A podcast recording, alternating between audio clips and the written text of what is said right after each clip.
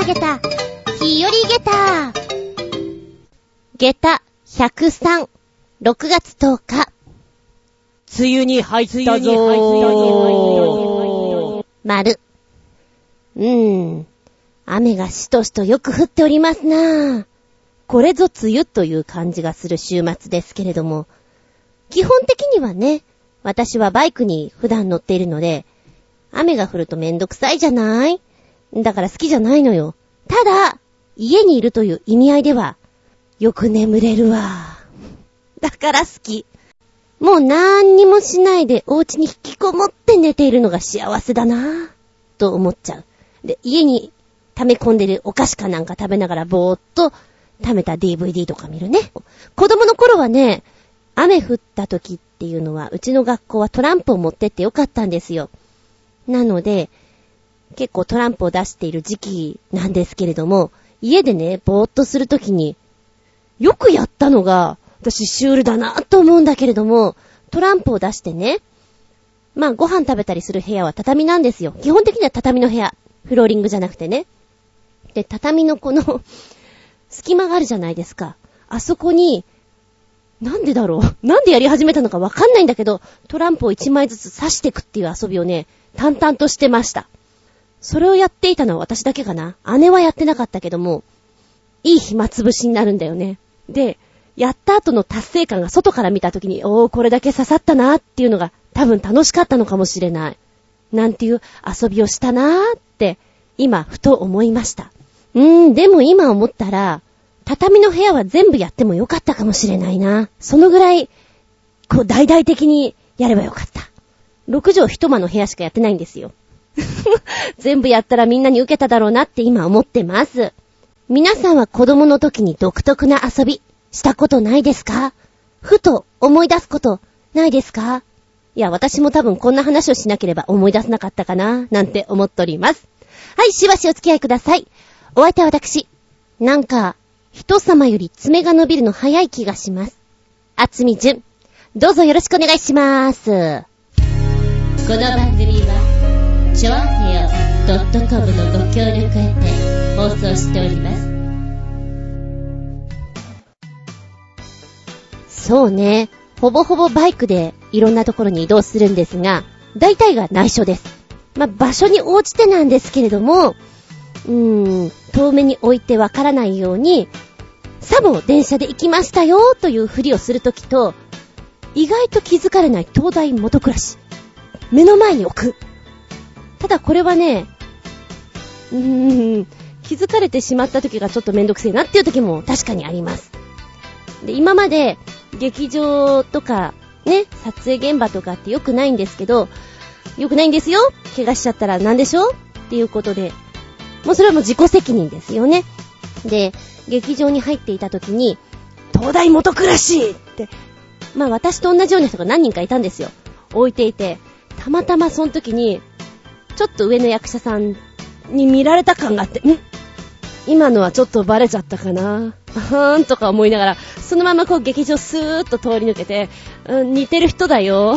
私は全然ここの人とは関係ない。似てる人であっちに仕事に行くよっていう素振りをしつつ、で、その人が劇場に入ってから、ちょっと間を置いてから入るみたいなことをしたことがあるんですね。まあでも楽屋で、あれ、あつみちゃんって、あれでしょ？バイクで来てんだ。あれかっこいいよね？みたいな。いや、違いますよ。電車ですよ。みたいな苦しい言い訳を何度かしたこともございます。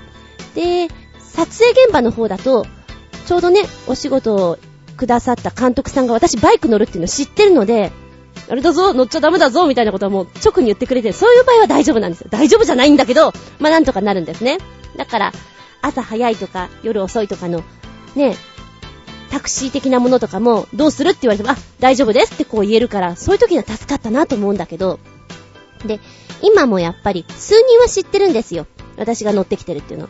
で、そういう人は、まあまあまあ、あんまり聞かないでね、遠目にこう、見守ってくれる感があるんですけど、たまたまこの間、新宿でね、バイクに乗ると、やっぱり暑くなってきても、夜とか寒かったりするじゃないですか。だから薄手のダウンみたいなの着てるんですよ。で、今の時期になると雨も降ったりする。じゃあ雨も浸透しないものっていうと、割とちょっと、ね、ごっつい感じはするんですよね。で、今もね、東大元暮らし目の前に置いてやってるんですよ。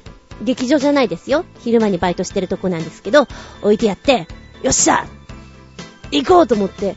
で、私はね、結構、あの、オンタイムの人なんです。いや、撮影現場の時にオンタイムじゃないよ。だけど、そうじゃない場合には、ま、まあまあまあまあ、タイムカードオンタイムぐらいでいいかな、みたいな感じなんで、通常の社会人の人だったらね、そんなオンタイムいないじゃないですか。勝ち合うことがないんです。見られることはないんだけど、この間、あれだよね。だ、ダウン着てるの？まだダウン着て、着てるの？って言われて、え？ダウン着てるところを見られるってことは、バイク降りて直後なんですよ。見られた？と思って。で、その人は、あその、その島の人はね、私がそういうので来てるとか、何やってるかとか、全く知らなくて、あの、噂では私がヨガの先生だとか、ヒップホップをやってるだとか、なんかいろんなことを噂されてたところです。で、えっと、あの、そうですね、あの、移動手段がちょっとね、寒い時もあるので、それで来てるんですよ、みたいなことを言って、嘘は言ってません。あの、向こうはね、自転車だと思ったらしいんですよ。うーん、そうなんだ、ふふふって笑って言っちゃったんですけど、まあ確かにね、あの、ダウンはきついなと思った。どうしようかなと。で、まあなんか話がうまいこと通りそうな人だったら、実はねって言って、バイクなんですよ、へへーって内緒ですよって言えるんだけど、ちょっとそんな感じがしなかったんで、苦しいわけをしております。で、雨がすっごい時って、あの、ヘルメットとか私のバイクは乗らないんですね。引っ掛けるだけなんで、ザブザブになっちゃうんですよ。だから、ヘルメット持って、で、カッパを持っていくと、ものすごい荷物になるんですね。で、ヘルメットはまあ、タオルでババッと拭いてわからないように置いとくんだけども、こう、濡れたカッパをそのまんまにしとくとさ、またそれを着るの嫌じゃん。乾かしときたいんだよね。で、最初は、人気が来ない、屋上への階段があるんですよ。で、そこのところに行って、雨の日はそこで、こうね、カッパを出して、干してたんですけど、最近ちょっとそれがバレてしまって、ここに物を置かないでくださいっていう張り紙されてしまって、ちっ、バレちゃったよと思ってね。今はしょうがないから、カッパを脱いで、タオルでくるくるって巻いて、みんながお昼にいなくなった時に、サクッと出して、で、徐々に乾かしています。めんどくさいなぁと思ってね。で、劇場とかに行った時には、やっぱりここ絶対人が通らないなーっていうところを見つけて、そこで広げる。まずはそういうところ。ここは人が来ませんね。もしくは、ここの掃除道具はあんまり開けませんねっていうところを見つける力。これが大事なんですよ。探せる力っていうのかな。まずはね、新しい場所に行ったらそういう目線で見ますね。ここは人が来るかな昼寝できるかなとかね。派遣の時からそういう目でいろんなところ見てましたね。ここなら OK! みたいなね。はいはい。なんかそんなの思い出すと懐かしいな。梅雨の時期。でね、あのー、やっぱ時期的に服装も気をつけてるんですよ。これならバイクってわからない服装かなっていうのを意識して、あえてそういうのを着て行くんだけど、うん、グローブとかね、そういった小物も、ガチでこう、バイクですっていうもの買っちゃうと、なんかあった時めんどくさいなと思って、なるべくそっち方面じゃないものを選んでるんですよ。で、いい感じの出品になってみたりね。うん。えーと、なんか言われた時には、自転車なんです。うふ寒いですからっていうことを言うようにしてます。あとは、あの、電車をね、私全然知らないんですよ、乗らないから。自分が何線なのか、金額どのぐらいなのか、朝何時に出てるのかもなんとなく知っときます。ちょっと大々的にバレそうになった時には、服装をあえてスカートのハイヒールとかね、絶対バイク乗らないよっていう格好して行ってやります。でもちろん、直前まではあれよ。ダウン着てますよ。着てますけど、わからないような格好して行ってやります。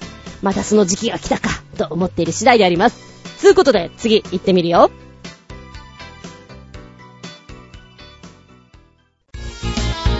メッセージタイム。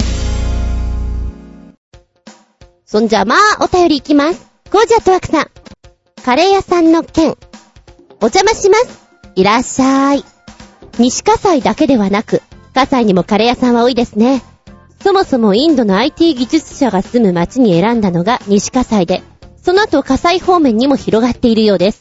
西葛西が日本のインドとなってきた理由は、もともとインド系の紅茶販売会社があったからだとか、荒川がガンジス川を思わせるのだとか、と言われていますが、交通の便がいいことと、大きな公団住宅があるからというのが主な理由のようです。で、カレー屋さんですが、カンナナにも何店かありますし、小さな通り沿いにもたくさんあります。普通のカレー屋さん、カレー弁当屋さん、カレー居酒屋さんと不思議な展開をしていますので、よかったらバイクで回ってみてください。西葛西の船堀街道から葛西のカンナナの間で、葛西橋通りと新左近川に挟まれたエリアに多いようです。では、工事アットワーク。やべえなんかすっげえ気になるカレー居酒屋さんって何？あれかな？あの、バーとかでさ、あんまり料理を出してないんだけど、ちょっとうちカレーは特別だよみたいな出してくれるとこあるじゃん。ダーツバーとか。そんな感じうわぁなんか、気になるんだよね。居酒屋なのにカレーって気になるよね。なんかみんなが止めたとしても私は行きたいかも。ただ、うーん、やっぱね、女子だけの集まりの場合って、カレー行かないって言って賛同してくれる人は少ないので行きづらいところはある。カレー弁当屋さん。私ね、そう、前にお世話になっていた銀座のママが、ちょうど船堀の方に住んでいて、船堀街道、葛西、あの辺はよくうろうろしてたんですよ。下手したら週1レベルで、うろうろうろうろして、漫画借りに行ったり、パン買いに行ったりとか、よくしていたんですけど、えー、カレー屋さんそんな多かったかなでもね、カレー好きになったのが割とつい最近のような気がするんですよ。急激にね。そんな気がするので気にならなかったのかもしれない。そうなんだ。ちょっとあっちに行く際には、次のカレー屋さん、次のカレー屋さんと巡ってみるのもいいかも。うわ、カレー居酒屋さん気になるなぁ。カレーに合うお酒ってなんだろう？カレーに合うお酒？え、ジンベースとか？さっぱり系だよね。あー、ラムコークハイみたいな？ちょっとおやつみたいになっちゃうかな。そうね、でも辛いところに口をすっきり甘くさせてくれるっていうとこで、カシスウーロン的なものもいいような気がする。考えてると食べたくなってきちゃう。昨日のお昼も、一昨日のお昼もカレーだったけど、そして冷蔵庫にまだカレースープが残ってるけど、食べたくなってきちゃう。自分の味じゃないやつが。ありがとうございます。コージアットワークさんから、お邪魔します。最近怖かったこと。どこかでネットの一部で使っているパスワードをハッキングされたらしく、カメラメーカーサイトのポイントを換金されました。メーカーで対応してくれたので、幸いポイントは戻ってきましたので、速攻で買い物に使い切り、パスワードも変えて一安心。その作業中に同じパスワードを使っていた SNS にも、私の使っていない機種のパソコンで関西から侵入した形跡を発見。念のため、すべてのパスワードを変更しました。いろんなところに足跡をペタペタ残していったので、素人だとは思うのですが、怖いですね。まあ、IP アドレスも抜き返したし、ログも保存したから、通報通報。あとは、サイバーおまわりさんにお任せしてみます。では、あー、ネットはね、怖いよね。そういうのはね。なんで？どうして？みたいなのは確かにありますよね。まあでも、コージアットワークさんってそういうのにすごく鋭そうだから、すぐ気づけるからいいよね。一時、あの、うん、私もヤフーの方の ID を他の人に使われていた時ありましたね。焦ったね、その時はね。誰ですかあなたはって思った時はある。ああ、でも、メーカーさんがちゃんとね、対応してくれたの良かったですね。対応が遅いところもあるじゃないですか。で、なんかポイントはもう、あれですね、みたいになっちゃうところもあったりなかったりだと思うので、良かったですね。うーん。あれですかね、サイバー周りさん分かったらなんか教えてくれるんですかね。そういうのもちょっと情報としてね、こうでしたっていうのが分かるといいよね。安心感として。でも私だったら本当にやられても気づかないんだろうな。ニブニブチンだからって思っちゃうな。危ないな。ネットは怖いよね。でもいろんなの聞いたりするから、確かに、こう、登録するときとか、アドレス乗っけるときとか、お買い物でもちょっとためらわれるときがあります。なんか、おっきいお店だったらいいんだけども、そうじゃないところね。大丈夫か？って思っちゃったりするとき、確かにある。実際ね、あのネットとかのお買い物でも何でも騙されちゃってる人っていうのは多いじゃないですか。だから、どの程度で信用したらいいのかなっていうのは思うね。高額なものはね、買わないようにしていますけども、うん。なんか騙された時って立ち直れなさそう。いや、でも、大ごとにならなくてよかったですね。でもきっとね、あのー法律もちょっと曖昧だったりするじゃないですか。だから、私は厳しくそこはちょっと重めにした方がいいと思うんですよね。で、見せしめじゃないけど、この程度やったら入るよ。で、しばらく出られないよ。っていうのを、分かっていただいた方がいいんじゃないかなと思いますね。だからやっちゃダメだよっていう風に。大事だと思うんだけどなどうかなちょっと真面目な話になりすぎちゃったかしらいや、でも、大事にならなくてよかったです。ありがとうございます。なんか自分も、んどう気をつけていいかわからないけど、でも気をつけるね。続いては、小バカバーナーにお住まいの、新鮮なチョコヨッピーくん。メッセージ、ずんこの圧迫やろめ。うぷぷぷぷ、ご機嫌だぜさて、世界共通人が嫌いな音をトップ10にまとめた動画です。第5位、黒板に爪。第4位、ガラス瓶に定規。第3位、じゃじゃん、黒板にチョーク。第2位、じゃじゃん、ガラス瓶にフォーク。第1位、じゃじゃん、ガラス瓶にナイフ。だってさ、まだまだ他にも嫌な音はたくさんある気がするが、こう言い張ってるんだから仕方がないな、かっこ笑い。ずんこはどの音が嫌いだい？おまけとして、人間が好きな音トップ4もついてるけど。4位、せせらぎ音。聞こえるかな？せせらぎの音。あ、ダメだね。完全に雑音にしか聞こえなかったね。失礼しました。え、っと、第3位、雷。第2位、赤ちゃんの笑い声。1位が、拍手で、雷の音って好きかな？かっこ笑い。それではごきんよう。ペロロロリーン。嫌な音かありますよね。こう、聞いてるだけで、イライライラ。うーんってなっちゃうやつでしょ？うん。私がね、めちゃくちゃイライラするのはやっぱり高音苦手なんですよ。で、高音でキーンとやられると結構きますね。一番わかりやすいので言うと、ずんこ先生は赤ちゃんの泣き声が大嫌いです。一番子供と触れ合ってるのに嫌いです。イラッとします。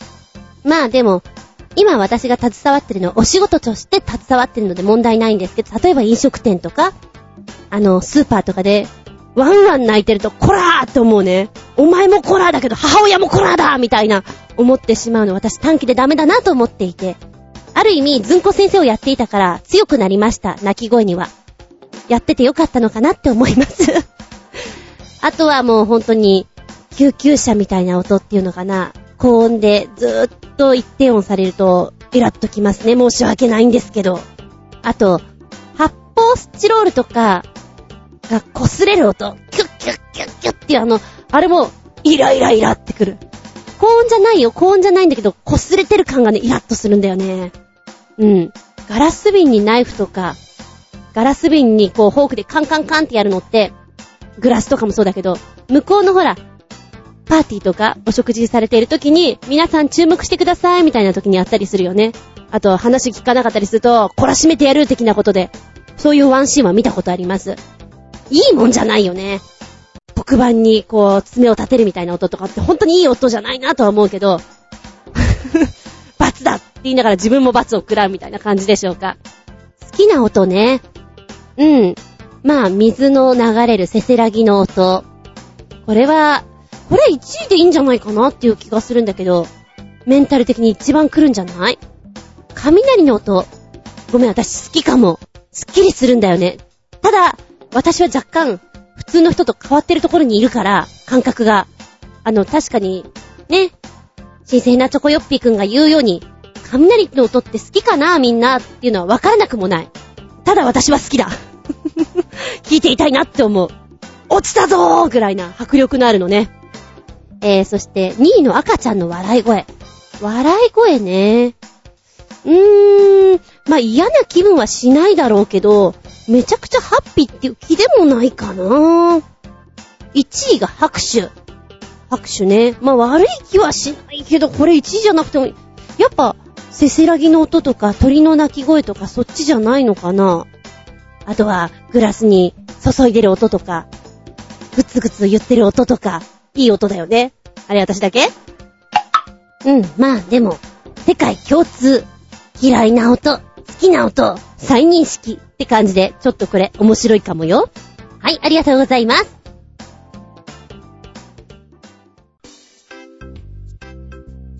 びっくりたまげた、ぶちげた話。え、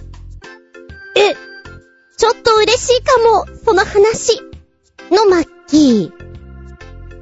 おいらね、興味あるものは、こう追いかけっこする方なんだけども、どうでもいいものは本当に、どうでもいいなっていう人なんです。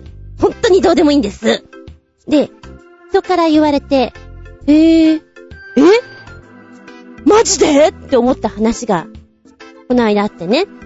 うちのニャンズの名前は、3ニャンいるんですけど、最初に拾ったっていうか猫さらいしてきたのが、兄弟で、ライちゃんと麦ちゃん。ライ麦兄弟なんですよ。で、その後に、2週間後ぐらいかな、七夕の日に、拾った子が、夏目ちゃんという子なんですね。まあ、最初に名前考えるときなんかは、ね、どうしよう。うーん、茶色だから、ひなこいや、もなかとかなんかそんな名前もいっぱい考えました。食べ物ネタが多かったんですが、でもなんだかんだでライ麦夏目になったんですね。で、この間言われたのがね、あれだよね。夏目球ってあるよね。はい、何の話してるんですか？と思ったら、電球のほら、ちっちゃいのあるじゃん。夏目球っていうのあるよね。夏目球、ありましたっけ？え、あの、豆電みたいなの？ちっちゃいやつ。夏目球って言うんだ。へぇー。で？それでね、ちょうど電球見てたら思ったのが、麦球っていうのもあるよね。麦球？モロ球みたいだな。え何麦球っていうの？またまたまた私が知らないと思ってまたまたと思ったら、麦球ってあるよね。で、写真見せてもらったら確かに麦球って書いたんですよ。で、見せてもらった写真の麦球はね、おもちゃとかに使われてる感じかな。ちっちゃい電球。で、うーんとね、私の中であるのは、こう、お人形さんのお家の中とかで使われてるライトとか、あと、理科の実験とかで使うようなライトっていうのかな？ちっちゃいやつね。麦球っていうの？おば球いや違う。なんかすごくこう幸せを感じるね。この響きは、おつまみみたいだね、麦球と思いながらね。はっと気づいた。あれ？じゃあ、ライちゃんだけないんだ。それは切ない話だね。で、ライちゃんっていう子だけが男の子なんですよ。ライちゃんなのに、とか思っていたら、いやいやいや、あれよ、照明って英語でなんて言う？照明？照明？ランプ？いや違うな。明かり？ライト。うん。それで？ライト。で？ライ。はぁじゃんじゃんじゃーんっていう話？すごい些細な話なんだけど、私の中で、全くどうでもいい話だから気づかない？言われてその関連性っていうか、なんか全部が繋がったね、みたいなんで楽しかった話？盛り上げた話？今だからね、照明を見ると楽しくなります。幸せな気分になります。そんなもんです。でもね、あの、今も、ちょっとした時に子猫の声が聞こえたりすると、子猫の時期なんですよ、今は。だから、やばい。拾っちゃう？いつも覚悟をちょっと決めるんですよ。で、ちょうど先週ね、まあ、ここのところちょっと親の体調もあんまり良くないので、行ってるんですよ。遠いんだから片道3時間ぐらいかけて。3時間ぐらいかけて行って、戻って、稽古してって、なんかあの、非常に厳しい状況の中やってるわけなんですけど、ちょうどね、先週、親元に行っていたら、夜中にね、子猫の声が聞こえるんです。やべえ、これ子猫の声だ。で、うちの親元の家のね、脇は畑っちゅうか、ちょっと山っちゅうかなんかそのうっそうとしたところなんですね。うわ、これ絶対子猫いるわっていうところ。ちょっと覚悟決めたもんね、私。で、ちょうどね、ヘッドホンしてたんですよ。で、なんでかっていうと、あの、パソコン持ってって、親元のね、家で、まあ、収録とかしてたわけですね。編集とかしてたんで、ヘッドホンしてたんで、聞こえなかったんですよ。で、ふっとして寝ようかなっていう時に、ミーミーってこう聞こえて、うわぁうわぁ泣いてるどうしようあーどうしようっていうのはすごく思った。気のせい気のせいきっと今お母さん呼んでるだけと思いながら、うん、でもその時に、えー、名前どうしよう。えーっと、ハトちゃんかなねえ、ライ麦。夏目、ハトムギみたいな、ハトちゃんかなとかいろいろ考えてみた。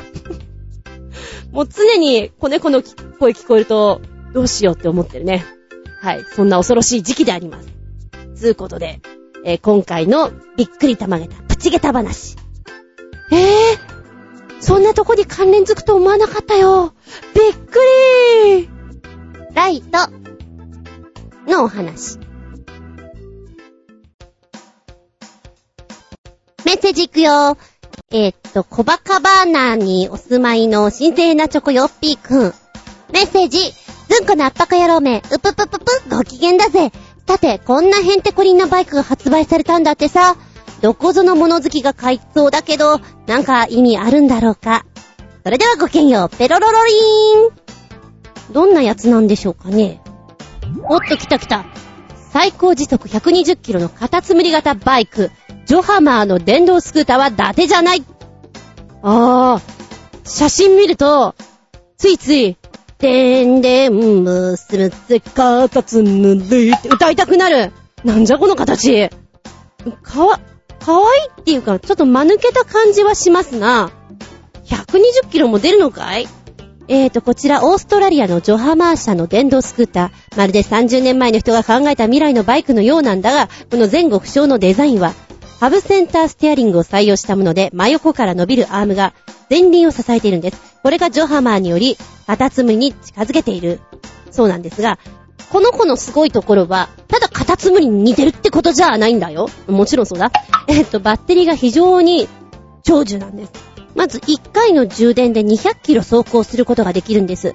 一般的なガソリン駆動のバイクとはほぼ同距離であるということなんですけども、充電1000回分、つまり20万キロ相当のバッテリー寿命が保証されてまして、4年間使用してもバッテリーには85%の蓄電性能があるそうなんです。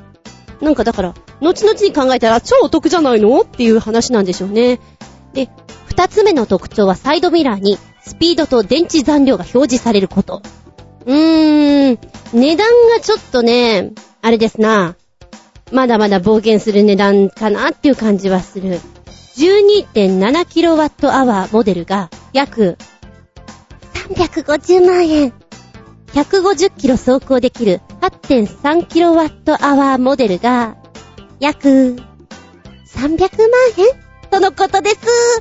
えーっとね、どちらも最高時速は120キロに達します。が、このお値段でようございますか？っていう感じで、うん。走行時のエンジンの静音性は、もう、お静かでございますよ。バッテリーはおよそ3、4時間でフル充電可能でございます。エコです素晴らしくエコこの電電虫いかがですか？ただちょっと高い高いけどみんなが買えば安くなるかもしれない。そんな乗り物、カタツムリ。なんだっけ名前？ジョグスターだっけ？あ、全然違った。ジョハマー。ジョハマーのカタツムリ型バイク。どう？あなたはどう欲しい？いや、あの、うん、うん。正直に言うと、可愛いでもないし、かっこいいでもないから、欲しいかって言われたら、まあ、正直欲しくはないかも。ただ、エコではある。ので、3、4時間で充電できるんでしょ？寝てる間にできるんだから、こんな便利なことないよね？っていう意味合いで、欲しいかって言われたら、うん、いらないけど、安く乗れるんだったらもらってもいいかもっていうレベルかな。うん、そんな感じがします。ありがとうございます。はい。えー、っと、2発目。シチリア島から、新鮮なチョコヨッピーくん。メッセージ。ずんこのアッパコ野郎め、ご機嫌だぜ。さて、子供の夢をぶち壊す。いや、大人の夢もぶち壊してる？あのアニメの衝撃の事実だよ。どうでもいいけどさ、かっこ笑い。それではごきげんよう。うふふふふふふふ。サザエさん噛んじゃった。はい、これ確かに、ガーンと来る。ガガガガーンって来る質問ですな。質問ジャムおじさんとバタコさん以外人間はいますか？という答えに、アンパンマンワールドに人間はいません。ジャムおじさんとバタコさんも人間の姿をしていますが、妖精なんです。えぇ、妖精なの？マジで？たまげた。よ。みんなが大好きアンパンマンで、過去に衝撃の真実が公開されたことご存知ですか？それは2010年に発表された Q&A で、ジャムおじさんとバタコさん以外に人間はいますか？という質問に、誰もが気になるこの二人の関係、そしてその他の人間の存在。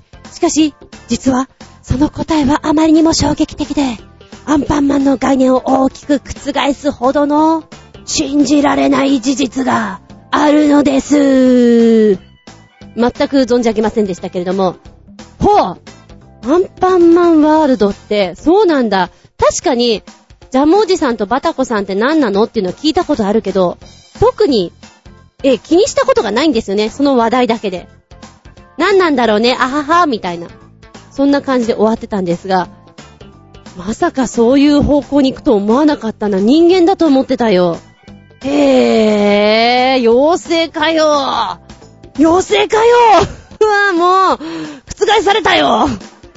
で、えっ、ー、と、一応ね、ジャムおじさんもバタコさんも人間じゃなくて妖精なんです。つまり他の動物たちには見えるような生き物もすべて妖精である可能性が高いっていうことで、そう言われてみたら、なんかの、天丼マン？天天どんどんなんかそんなのも言いましたよね。お前なんか生き物にしたら変だなっていうの確かにいます。そういうことなんだ。妖精だからあり得るんだ。で、寿命や年を取らないというサザエさんシステムが使われているらしいね。ちなみにパンを焼いてアンパンマンワールドの住人にパンを配給するという目的を持った妖精だということらしいです。アンパンマン第1話でバタコさんは孫と紹介されてるらしいですよ。だから妖精にも孫だとかそういった家計システムがあるんだねって書いてある。さらにさらに、こんな質問どうでしょう？アンパンマンが食事をするシーンを見たことがありません。何も食べないの？はい。アンパンマンはそのあんこがエネルギーになっているから、食事をする必要がないんですね。アンパンマンの汚れた顔は交換した時どこへ行くの？新しい顔に変わった時に前の顔は消えてなくなってしまうんです。バイキン城はどこにある？うーん、それは難しいですね。誰もわかりません。誰もわからないんですよ。アンパンマンに休日はあるの？いいえ、アンパンマンにお休みはないんです。バイキンマンはいつも負けるのにどうしてアンパンマンと戦うの？それはですね、バイキンマンはやっつけることが生きがいだからですよ。なんていう質問があるみたいです。ちょっとぷぷっと笑える笑い転げったーな感じですけども、えー、人間に見えるキャラは妖精アンパンマンは？っていうことに対しては、アンパンマンなんかはパン系キャラクター、ジャムおじさんの手によって製造されたパンであり、パンの種に空から命の星が降り注ぎ、パンに宿ることで生命を与えられ、なんか深くなってきた？本当にそんな話？ただし、ロールパンナやメロンパンナもジャムおじさんによって作られたパンではあるが、命の星の描写はない。へぇ。妖精、パン、命の星。様々な誕生秘話を持つアンパンマンワールドだが、歌にもあるように彼らが何のために生きて何のために生まれてくるかはそれぞれ強い意志があるはずだと。そうなのかい？アンパンマンマーチのこと？私の知り合いで落ち込んだ時にあれを歌うと元気になると言って歌ってらっしゃる方がいます。そうですか、勇気りんりんですか。え、さらに奥が深い。アンパンマンの宿敵といえば誰もがご存知、バイキンマンですが、彼はなぜアンパンマンと戦うのだろうか。もちろんキャラクターの設定上戦うという使命ではあるのが周知だが、実はそれ以外にもある重要な理由が隠されているとか。実はバイキンマンはアンパンマンが嫌いだから戦っているわけではなさそうだ。さて、なぜバイキンマンはアンパンマンと戦うのだろうか？考えたことないな。えーと、答えはこれ。バイキンマンはアンパンマンをやっつけることが生きがいなので、何度やられてもまたアンパンマンと戦おうとします。それにとっても立ち直りが早いので、やられても平気なのです。バカだ そんなバカな彼が好きだそうですか？えー、様々な謎が解決し、驚愕の事実が判明するアンパンマン Q&A ですけど、ここには過去にとんでもない事実が判明していたそうです。例えば、コキンちゃんはドキンちゃんの妹ではなく妹分。ほうほう。アンパンマンは粒あん。もうどうでもいいけどね。あ、そうなんですか。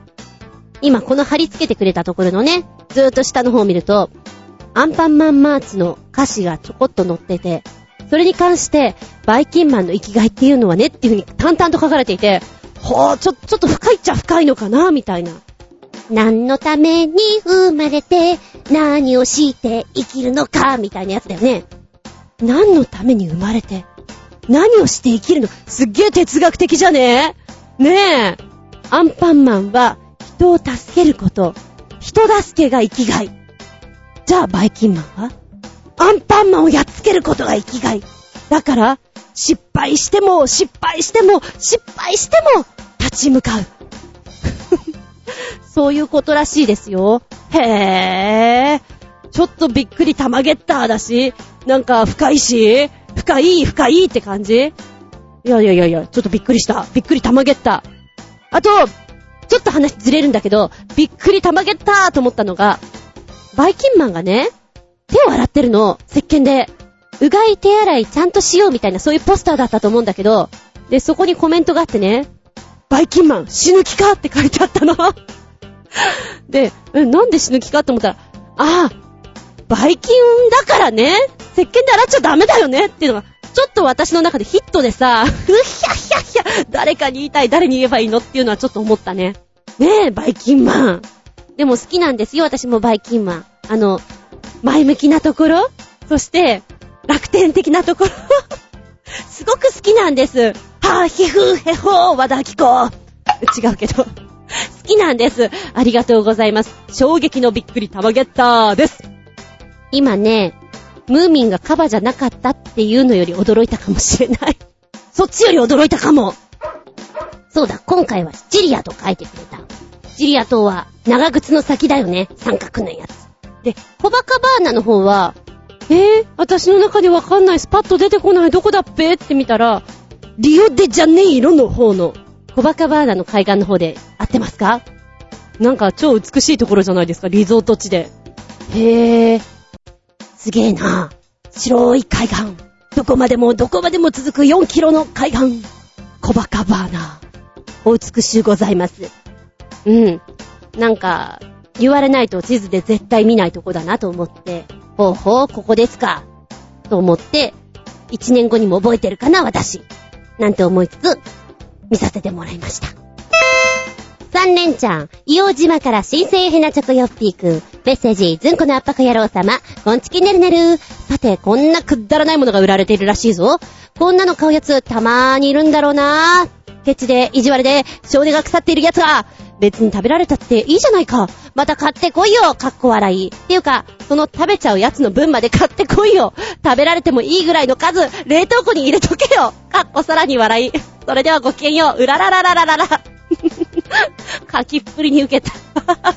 そうだよね。買ってこいよえーっと、これはですね、大切なアイスを泥棒から守る、アイスクリームロックというものでして、もう、バカだなぁ。これから暑くなるにつれて冷たいデザートの定番アイスを食べる機会が増えますね。お気に入りの一品を仕事帰りやお風呂上がりに楽しむ人も多いと思うけど、冷凍庫を開けてみて、あれ？ないという経験はないですか？大抵の場合、家族やルームメイトに食べられてしまったというのが原因だけど、そんな悲しい泥棒に会いたくないという人のために開発されたのがこのドッドーンアイスクリームロックなんだ。そこまでかい？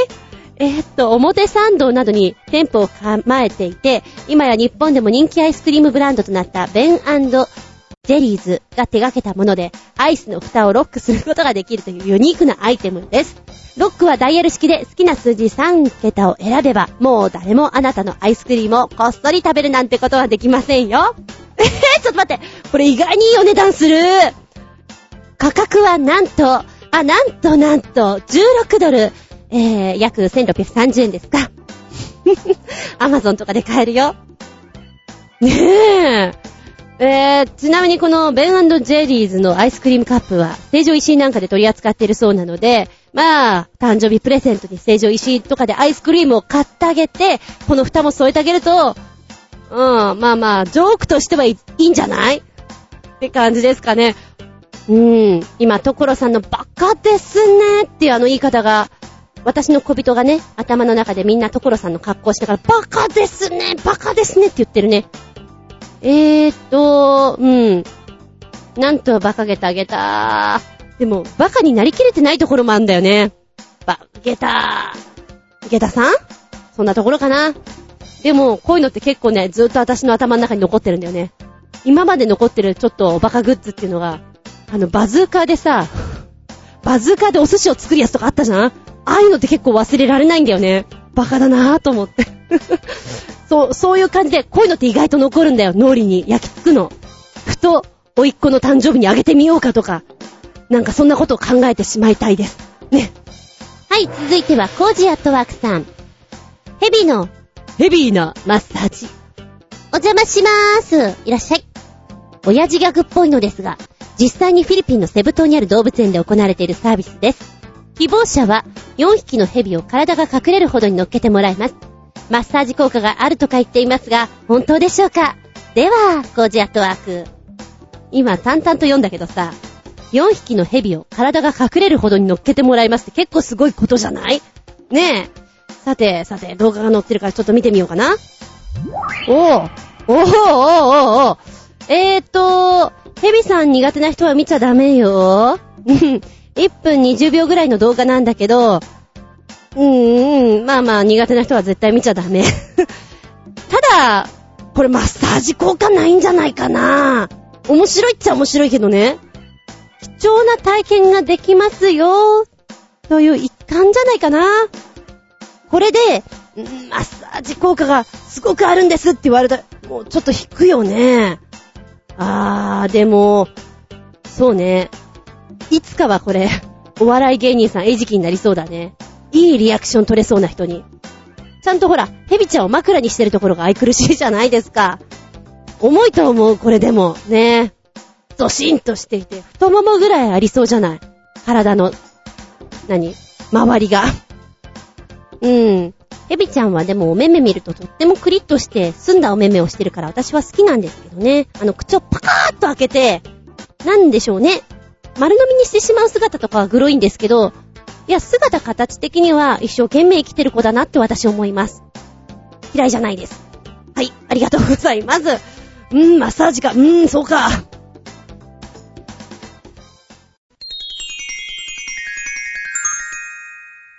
シスピンアウトタイム。はい、今回のテーマ、テーマだけどね。証明写真撮りますよ。なんだけどね。ごめん、今、ポチッとこう、メールの方見たらさ、メールホームのやつ、私、証拠写真を撮りますよ。で、アップしてたみたい。証拠写真証明写真あ、ずいぶん違うね。やっちゃったね。ごめん、証明写真のつもりだったんだ。まあいいや、私が悪いのさ。だから話をちょっと広げつつなんだけど、ごめんなさいね。今、パーッと見たときに、やっちまったーい。うんと、うんと、最初の狙いは、免許証の写真とか、履歴書の写真とか、ちょっと記録に残ってしまう写真ああいうものの撮り方、心構え、失敗談みたいな話をしていこうと思ったの。だから、証拠写真という路線ではなかったんだけど、うんうん、いいの。広げるかもしれない。そうね、私がやった証明写真は、うーん、やっぱりオーディションとかそっち関係の証明写真だったんだけれども、何も考えてなくて撮りに行ったので、寝起き？寝起きに撮りに行ったんですよ。なので顔がパンパン まぶたとかが、なんか寝起きです感じで、あー、よく考えたらカメラ屋さんでちゃんとお金払って撮ってもらってるからもっとちゃんと撮ってもらえばよかったよ。で、今その写真を見ると思うね。なんでこれで撮っちゃったか誰か止めてくれよって思ったけど、まあその時にさ、私明日写真撮りに行くからとか、別に姉とかに言ってないし、多分高校の時とかだから、そんなに姉とかにも会ってないし、誰にも相談することがなかったと思うのね。だとしたら、多分私の性格上気づけないよね、それは。って思いながら、うん。ずいぶんパンパンした顔で言ってましたね。髪型とかももっと考えればよかったよな今、過去の自分がいたら、なんかアドバイスするよね。それで取っちゃいけないよと。もったいないよって。それで採用されないよ今ならわかるけど、あの時わかんなかったからなうん。とりあえず写真撮ってればいいんでしょっていう感じだったもん。写真で何を見られてるかとか意識しなかったからね。あとね、面白いのが、さあ皆さん、免許証をお持ちの方、ちょっと自分の免許証をご覧になってみてください。はい。見てみてください。自分の写真のバッグを。何色ですか、バッグは。ちなみに私の免許証は東京都なんですけども、バッグはブルーバッグなんですよ。で、ネットでね、見かけたやつで、ふんって思ったのが、旦那さんが免許証更新に行くときに夏場だったんですよね。ブルーの T シャツを着ていた。ですって。で、免許証のこのね、写真を撮るときもブルーバックでしょ？だから写真撮られたときに、顔だけが浮き出てるような感じになっちゃって、昔懐かしい電波少年っていうの番組がありました。で、そこに出ていた松村さんだとか、あなんかの顔だけを画面に出していて、体の部分はマントを着てるんですよね、ブルーの。だから、見えなくなっている状態なんですけども、それで合成でいろいろ遊びを入れてたっていう番組だったんですよ。だそれみたいになっていた。顔だけが浮き出ているようになっていて、ちょっと笑えたっていう免許証になっていたらしくて、あー、なるほど、それもそれで面白いよね。って今思ってる。ブルーの T シャツを着てくべし。で、あとなんかやっぱり、笑うと注意されるんだ。笑、笑わないでくださいって。言われたことないんですけど、ちょっとでも口の端がね、クって上がってると言われるんだって。笑いすぎですって。えー、どのぐらいまで OK なんだろうね。口角上げるぐらいなら大丈夫っていう風にサイトに書いてあるのもあれば、笑いすぎですって言われるのもあるって。もうね、私なんかは免許証を作るとしたら時間がかかるところの人なので、なんか遊びがね、こういう風にあるとワクワクして待ってられるじゃん。いいかなと思って。あー、でもでもあれだね。奇抜な写真を撮られてる方いるね。バンドマンっぽいの。今ね、パッと見たときに、ゴールデンボンバーの免許証なんですけど、パツキンだったりするじゃないですか。あと、ちょんまげ？ちょんまげに、いや、ずいぶん髪型変わってるぞ、これ。ちょっとこの写真見るまで、もっと真面目にやらなきゃいけないのかなと思ってたけど、まあ、でも、ホストとかね、ダンサーとかって結構変わった髪型されてる方が多いじゃない？だからそういう意味では、ちゃんとしてくださいって、いや、これがちゃんとなんですってことになるんだろうね。で、今ザクッと見てて、へーって思ったのが、あの、カラーコンタクトを外してくださいって言われるところもあるらしいね。あと、化粧が濃いのはまあしょうがないんだけど、つけまつげを取ってくださいみたいな。つけま外す。ちょっと、ちょっとあれだろうね。負けた感はあるかもしれないね。ここで外すか自分みたいな。履歴書の時には違うけれどさ、免許証の時ってその場に行って撮ったりするじゃないですか。だから、12月、1月、2月寒い時期に行かなきゃいけない人って、すげえ寒い中行って写真撮ってくるからほっぺが真っ赤なんだよねっていう切ない話とかね。うーん、それで5年間とかちょっと嫌かも。考えたことなかったそういうのも時期によって確かにあるよね。まで、仕事に使うような証明写真は、まあ、インスタントカメラっつうの駅とかにあるようなんで撮ったりするじゃないですか。あれはもう、そんなにいいものができるもんじゃないなとは思っていますけど、とりあえず写真が撮れたらいいかなと。で、今に関しては、必要な場合には、アプリで似たようなのがあるじゃないですか。で、自分撮りして、そのままコンビニで印刷してあげちゃうみたいな。もうもうこれでいいやみたいな感じで出しちゃいますけどね。今更なんか、ちゃんとした写真撮りに行くのもめんどくさいなと思って、最近はそんな感じですね。なんかパスポートの時には、ちょうど写真にゴミみたいなの映り込んじゃってて、で、確認来たもんね。これでいいですか、もう一回撮り直しましょうかまあいいです、それで。めんどくさいからいいです。別にゴミがあろうとなかろうとそんな変わりませんからってやっちゃいましたけどね。まあでも、10年パスポートとか撮る人だったらやっぱりゴ、ゴミはちょっとって思うのかな？うん。さあ、じゃあ皆さんのコメントの方行こうかな。ブログの方からなっちんしゃん。証明写真ね。昔は簡易ボックスの証明写真撮るので撮ってたけど、今は写真屋さんで、あんまり変わらない値段で撮ってくれるんだよね。だからあの簡易ボックスも減ったな。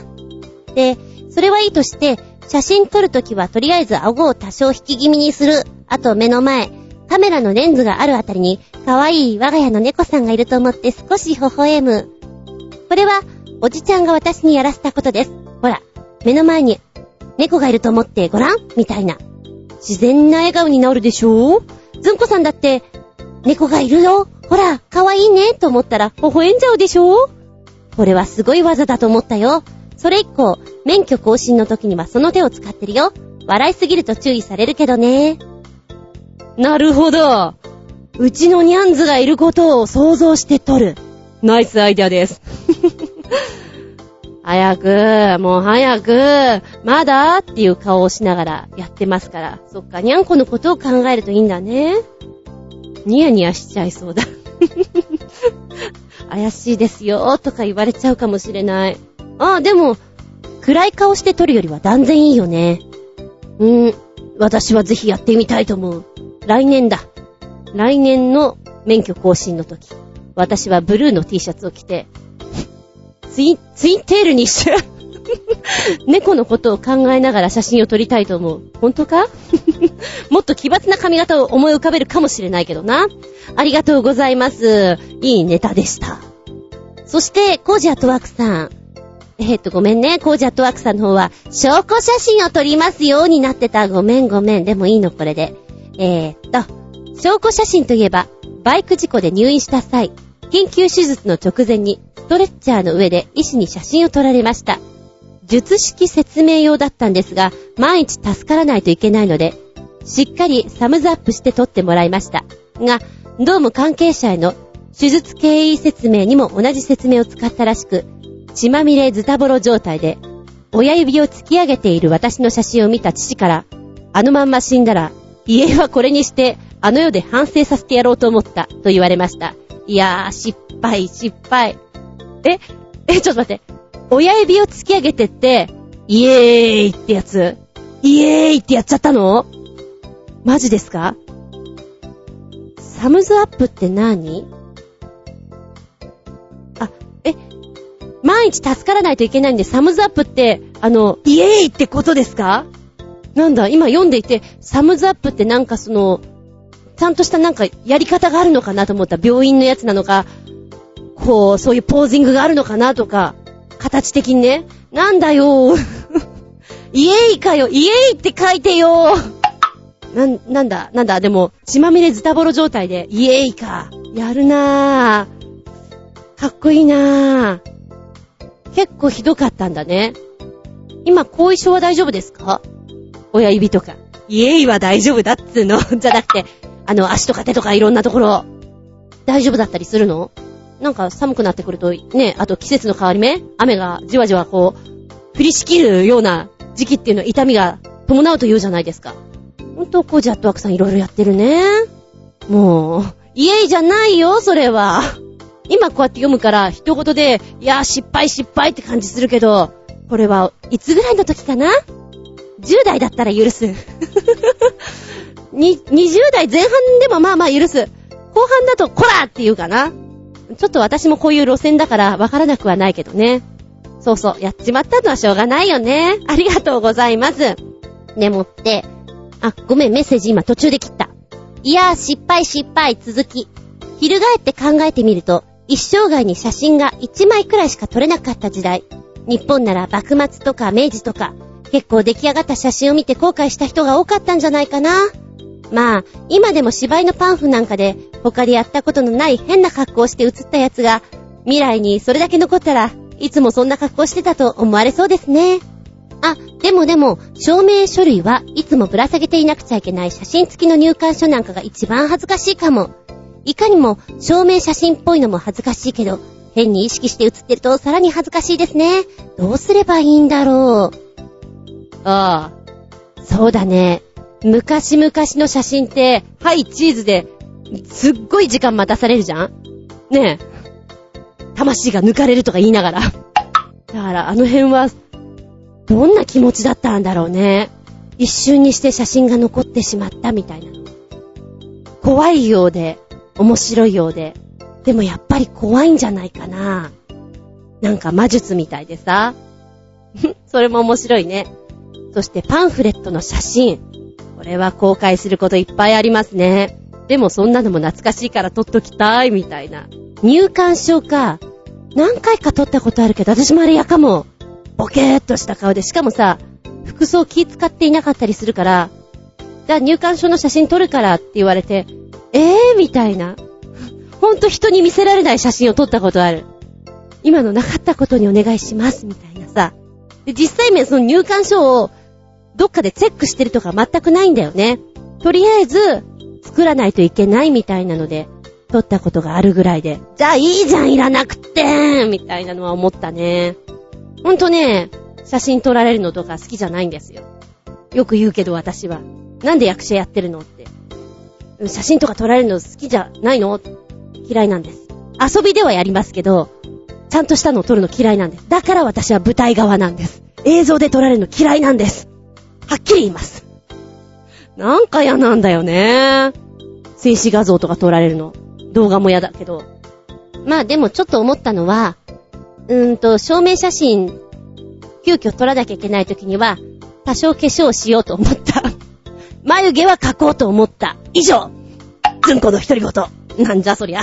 はい。沖縄鳥島から新鮮なチョコヨッピーくん。メッセージは、ずんこの圧迫野郎め、暑いからまーったくやる気なし。ということで、僕の好きな写真の歌シリーズ、ということで、6曲つけてくれました。よ。1曲目が、今井美樹、卒業写真、アスリート編。これすごいよ。よく、よく見てごらん。なんか切なくなってくるから。すごい人出てます。アスリート編。ヒントこれね。2曲目、写真、アカペラ、平井健。ものすごい声量です。んで、歌唱力が本当にすごいなって思いながら、一応ね、今回、ライブバージョンなんですけども、最初のトークっていうか MC の部分で、亡きお父さんに感謝の気持ちで歌うという風に語ってるところなんですよ。そういうの聞いてから、この歌入ると、言葉の重さが語りかけてるようなところで、お父さんに話しかけてるんだろうなってちょっと、うん、切ないっていうか苦しいっていうかそういうのをすごく感じますね。あなたの目に海はどういう風に映っていましたかみたいなことを言ってるとさ、うん、なんか、ほんといろいろ考えちゃう。そんな曲です。3曲目、グリーンのいつまでも。ピアノのね、メロディーラインがとってもたまらなくて、あ、グリーンらしいなぁ。卒業とか、爽やかな、こう、学園ものっていうのが似合うグリーンだな、青春だなっていうのをすごく感じましたね。続いてが、4曲目。You were always there. いつもそこに君がいた。これもさ、制服着てるんだよね。だから、学園ものみたいな。青春よ、戻ってこいみたいな感じで。いい声だしね。このさ、いつもそこに君がって、聞いたことあるよね。なんだっけなんだっけって思っていたら、昔懐かしいアニメの、やわらっていうアニメがあったんですけども、そのエンディングで流れていたのかな？あのアニメ好きだった。あ、だから聞いたことあるんだと思って。で、ちなみに、ね、一番最初、セーラー服で出てくる女の子。似てる。あの人似てる。うんって思ったんだけど、やっぱりそうだ。堀北真希ちゃんでした。若いね。まだまだ若いよ。そして5曲目、松田聖子、青いフォトグラフ。聖子ちゃーんちょっとその服装と髪型気になるけど、聖子ちゃん歌うまいなって思う。アイドルっていうのを演じてるなっていう感じしますね。で、ラスト6曲目、シャッターチャンスは一度だけ、藤修介さんですね。お声が特徴的ですよね。ハスキーまでもいかないんだけど、ちょっと低めでさ、響きがこう、ふわーっといくような感じがいい声だなちょうどさ、中学とか高校とか、背伸びをしたい時期ってあるじゃないですか。大人に混ざりたい。そんな感じだね。なんか、垣間見てしまったような、かっこいいなって曲になってると思います。ラストコメントね。まだまだあるはずだが、残念ながら記憶力低下で思い出せないよ。かっこ笑い。まあ、いっか。それではごきげんよう。うららららららら。ちゅう感じなんですけども、うん。なんかいろんなジャンルから出してくれた感じがしていいね。そうだな。今回ので来るとすると、平井健さん写真。これが一番ぐーっと来たね。歌詞もそうだけど、ものすごいメッセージ性含んでるから余計に、うん、深いなって思いながら聞いておりました。写真立てのあなたにだんだん似てくるみたいなこととかさ、あなたの息子に生まれてよかった。なんていうのを言われたらほんとたまらないよね。いや、ありがとうございます。いい曲でした。最後に、おまけの毛。証明写真のところでね、ツインテールうんぬんっていうお話をしましたけども、この髪型してみたいぜ。かっこやらないけど、やらないけど、冒険してみたいスタイル。ちゅうので、コージャットワークさん。この夏は浴衣を買おうかと思っているので、一度総髪にしてみたいものです。しかし、私は癖っ気で、かつて肩まで髪を伸ばしていた学生時代は、洗いっぱでもみあげ付近がゆるーく縦ロールまでしてしまっていたので、到底総髪になんかできません。断念癖っ気なんだ。じゃあ、龍馬みたいな感じになるっちゅうことかな。くるくるくるって。ねえ、龍馬も癖っ気だったもんね。総髪ってどういう髪型かなと思ったの。えーと、わかりやすく言うと、ポニーテールですね。うーん、酒焼き、うんと、真ん中を反らないでそのまんま髪の毛を束ねていく髪型ですね。本当にポニーテールと思ってくださったらいいでしょう。おいらね、高校生の頃に何でも質問したら何でも答えてくれる先生がいたのが面白くて、生物の先生だったんだけど、とにかくいろいろ質問してたんですよ。だから質問する子っていう、何、クラスメイトに変な子っていう風に思われてたんだけど、いいの。気になることは何でも聞いてた。例えば、その中に、すごく私が疑問に思っていたのが、やっぱり髪型なんですね。昔の人でも、テンパっていたと思うんですよ。でも、あの髪型とかできたのかなっていうのがすごく不思議で先生に聞いたことがある。昔の人で天然パーマの人って、日本髪とか武士の人ってどうしてたんでしょうか？平安時代とかってどうなってたんでしょうか？って言ったら、うん、もしかしたら資料で残ってるかもしれないよね、みたいな感じで、交わされた感じでしたけどね。でも何でも聞いてたな。ああいう人ってなんか私好きだな。何でも答えてくれる。それが正解であろうとなかろうと、ふーん、そうなんだってちょっとほら、興味がこう惹かれるような言い方してくれると、なおかつ、楽しいなっていうのはありましたね。今それを思い出したよ。縦ロールしてしまう。そうなんだ。オイラも若干癖っ気入っているので、まあ、徐々に出てきたと思うんですけどもね、そういうのが。さらっとした、日本人特有のああいう髪型とかには憧れましたね。多分、己じゃ、そこまでピシッとできないんだろうな。油いっぱいつけなきゃ、みたいな感じになっちゃうんですけど、まあ、みんなそうだったと思うんだけどね。うん。まあまあ、でも、ちょっと面白いね。そう発にしてみて。そんでもって免許証取ってください。いや、これはね、注意されないと思いますよ。あの、ほどいてくださいとは言われないと思います。そうね。な、うん、私がやってみたい髪型は、どうしても、小顔の人に似合うものをセレクトしてるので、スキンヘッド。あれは頭の格好は良くないと、ね。あと小顔じゃないと決められないじゃない？デミームーア思い出しますけど。あの時デミームーアちょっと、ね、不評だったんですよね。ちょうどね、私がいた事務所絡みのところで、舞台で、友情って言ってたかな？友情という舞台があったんです。で、もうそれは病院内のお話で、まあ、出演する方は、髪を全部剃ってくださいと。女性も男性も。で、アートネイチャーさんがスポンサーについてるので、あの、その後は大丈夫ですと。大丈夫なんで、とりあえず剃ってください。っていう役がね、あったんですよ。まあ、そういう病気のお話だったんで、だとは思うんですけど、だからね、一時、もう本当に周りがそういう方ばっかりだったんで、見せられる写真がみんなスキンヘッドっていうね。はちょっと、私人の顔を覚えるの苦手だからこれや嫌かも。へえ、大変だなぁ、なんて思って見てましたけど。うん、こんなお仕事もあるんだな。でも私も仕事だったらやっちゃうかもしれない。なんか剃るなんてことないじゃないですか。で、アートネイチャーさんついてんだったら心強いじゃないですか。面白いなぁと思ってやっちゃうかもしれないね。まあ、たまたま私には来なかったんだけど、時代劇やったから来なかったんだけど、あー、面白いって思って見ておりました。話がそれちゃった今なんでこの話になったのかなって言ったらあれか。免許証の髪型何にしたいからそれたんだ。ごめんごめん。ものすごい大きくそれました。はい。つうことで今回は証明写真撮りますよ。かっこ証拠写真でした。ありがとうございます。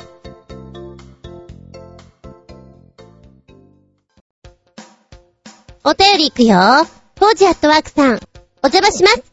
このネーミング、もうちょっとなんとかならなかったのでしょうか？コージアットワーク、どんな名前かな？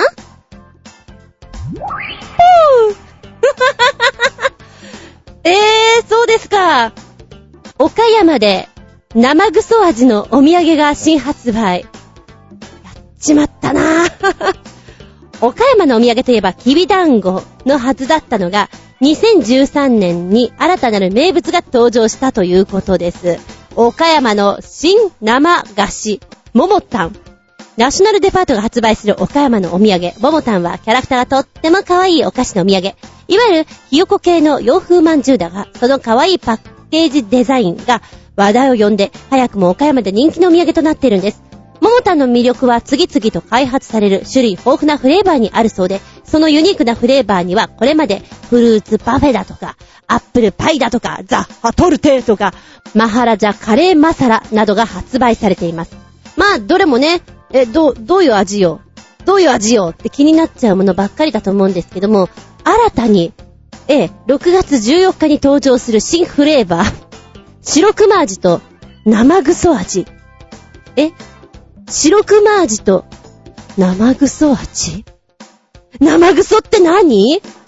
えー、白熊味は、いわゆる、うん、鹿児島名物かき氷白熊フレーバー。で、この生ぐそ味なんですが、実は秋田で生ぐそというのが人気のご当地かき氷で、生グレープフルーツソフトの略。生グレープフルーツソフト。略して生ぐそ。もちろん、クソではないんですよというふうに書いてありますが、へぇー。生グレープフルーツソフト、確かにそうだけど、かき氷の生ぐそは、氷の下に生のグレープフルーツ、氷の上にソフトクリームをトッピングしたもの。ももたんの生ぐそは、それを再現すべく、グレープフルーツピールの砂糖漬けと、濃厚なバターミルクパウダーを白あんと混ぜ、生乳を使ったソフトクリーム風味のケーキで包んで焼き上げているそうです。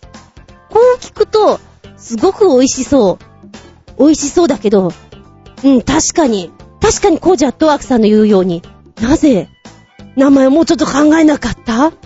まあ、多分狙いはね、何これ、あははは、買ってみよう、あははは、のそっちのノリだと思うのよ。だけど、やっぱちょっと、響き的に良くないよね。うん、美味しそうなのになんかちょっと残念な感じするよ。可愛らしいキャラクターな分だけ余計にな。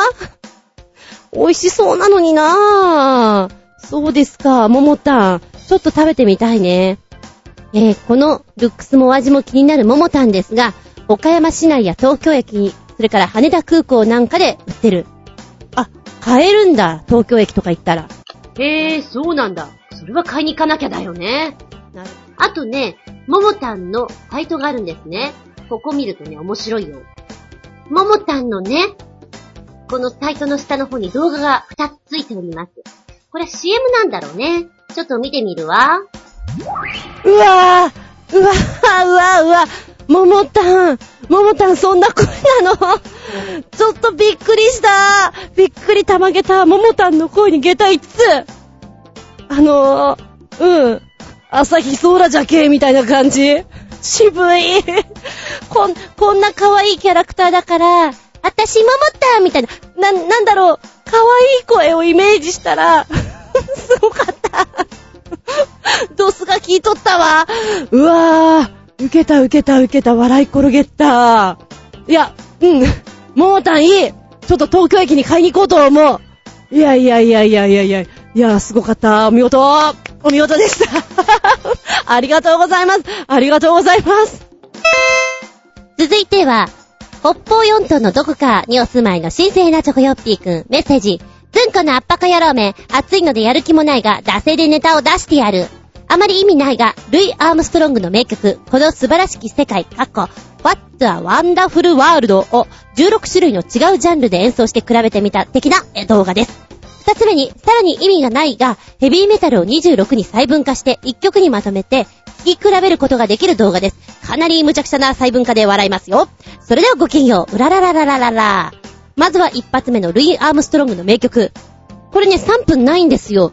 で、この3分ない間にコロコロコロコロ曲が変わって、曲っていうかあの、何？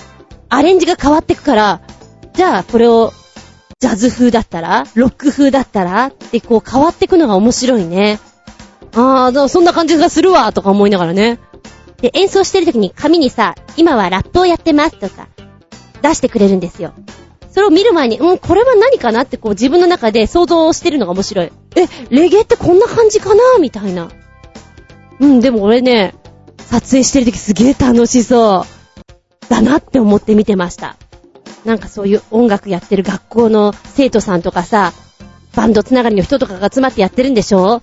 ちょっとしたセッションからこれ面白いんじゃん ?YouTube にアップしちゃう？みたいなところから行ったんじゃないかなと思うの。で、なかなか歌が上手い人たちを揃えているところも面白いです。そして二つ目の、ヘビメタ26細分化ってやつね。こんなに色々あるんだ。で、ところどころ、お遊び入れてんのが面白いです。に、にゃんこだーみたいなね。にゃんこ2回出てきたかな。うん。で、あの、曲になってるところもあれば、ただ吠えてるだけだよねっていうのもあるし、なんか面白いね。私はね、これシンフォニックシンフォニックメタルっていうのかな？なんかその辺好きだなと思いましたね。あとはね、え、なんかもういっぱい聞いてたからちょっとわかんなくなっちゃった。3回目ぐらいにやってる、コアっていうの。なんか、犬、犬が吠えてるの？バウ、バウ、バウ、バウって。え、これはそういう感じの曲でいいのかな？知らないからそう思ってるだけ？って思いながらちょっと聞かせてもらいました。でも、いろいろあってね、あのあ、きっとこの人たちはデスメタル系で、ああ、そうか、そう、そういう感じなのか、ふーん、みたいなんで見てるの面白いです。聞き比べることないじゃないですか。だからなおさら面白いですね。で、見てて思ったのが、ヘビメタの人たちってカメラに睨みつけて、自分の中のメッセージをこうガンと打ち出していくでしょだから、こう、キャラをちゃんと確立してなきゃいけないから大変だなと思って見てました。なんだろう、こう、吠えたりさ、何言ってるかわからないような音を発するっていうのは、やっぱり何かメッセージがあるんだけど言葉に表せないからそういう風にやってんのかな？とか深読みしてしまう自分もいました。はい。えー、なんか両極端な曲ですけども、もしよかったら聞いてみそありがとうございます。じゃじゃん。クイズ、北方4と、全部述べたまえ。ち、ち、ち、ち、ち。はい、とっさに言われて今、エトルフしか出てきませんでした。残念次、アリューシャンレッドからのお便り、新生ヘナチョコヨッピーくん。メッセージ、ずんこの圧迫野郎めご機嫌だぜ。さて、インドではタチション行為撲滅を目指し、環境美化団体がタチションしている輩を見つけたら、放水には放水で容赦なく制裁を加えるそうですかっこ笑い。それではごきげんよう、うららららららら。ちょっとウケるんだけど。えっと、その前に、アリューシャン諸島じゃない、アリューシャンレッドってどこよ？どこ？どこ？あ、今わかったよ。まさかここにこんな風にあると思わなかった。北太平洋に、補助に連なり、アメリカのアラスカ半島からロシアのカブチャッカ半島にかけて約 1930km にわたって伸びる列島。なんとなく、こう、カリブの方とかにありそうな感じがした。アリューシャン列島。全然違った。調べてよかった。えーっと、まずはこの動画見てきました。1分半ぐらいだったかな。すごい 容赦ないねこれはすごい。でもちょっと、インドってさ、戒律が厳しいお国じゃないですか。で、タチションしてるっていうのが、いいんだみたいなのはちょっと思ったね。だからそれに対して、これだけなんつうの？ガツンと制裁加えてくれると、ちょっといい気分かもしれない。ざまあ見ろっていうね。うん。いやー、でもいきなり後ろからこんなのビシャーって浴びせられたらたまらないね。また放水してる人がさ、な、なんつうの、テロっぽい格好してんだよね。アーミーな感じで。で、面をつけててさ、怖いよね。これ一応環境美化団体なんでしょ？強いわ。怖いわ。やるわって感じで。この映像はちょっと面白いです スカッとした気分になりますね。はい、ありがとうございます。元気でソング、やる気でソング。メッセージ。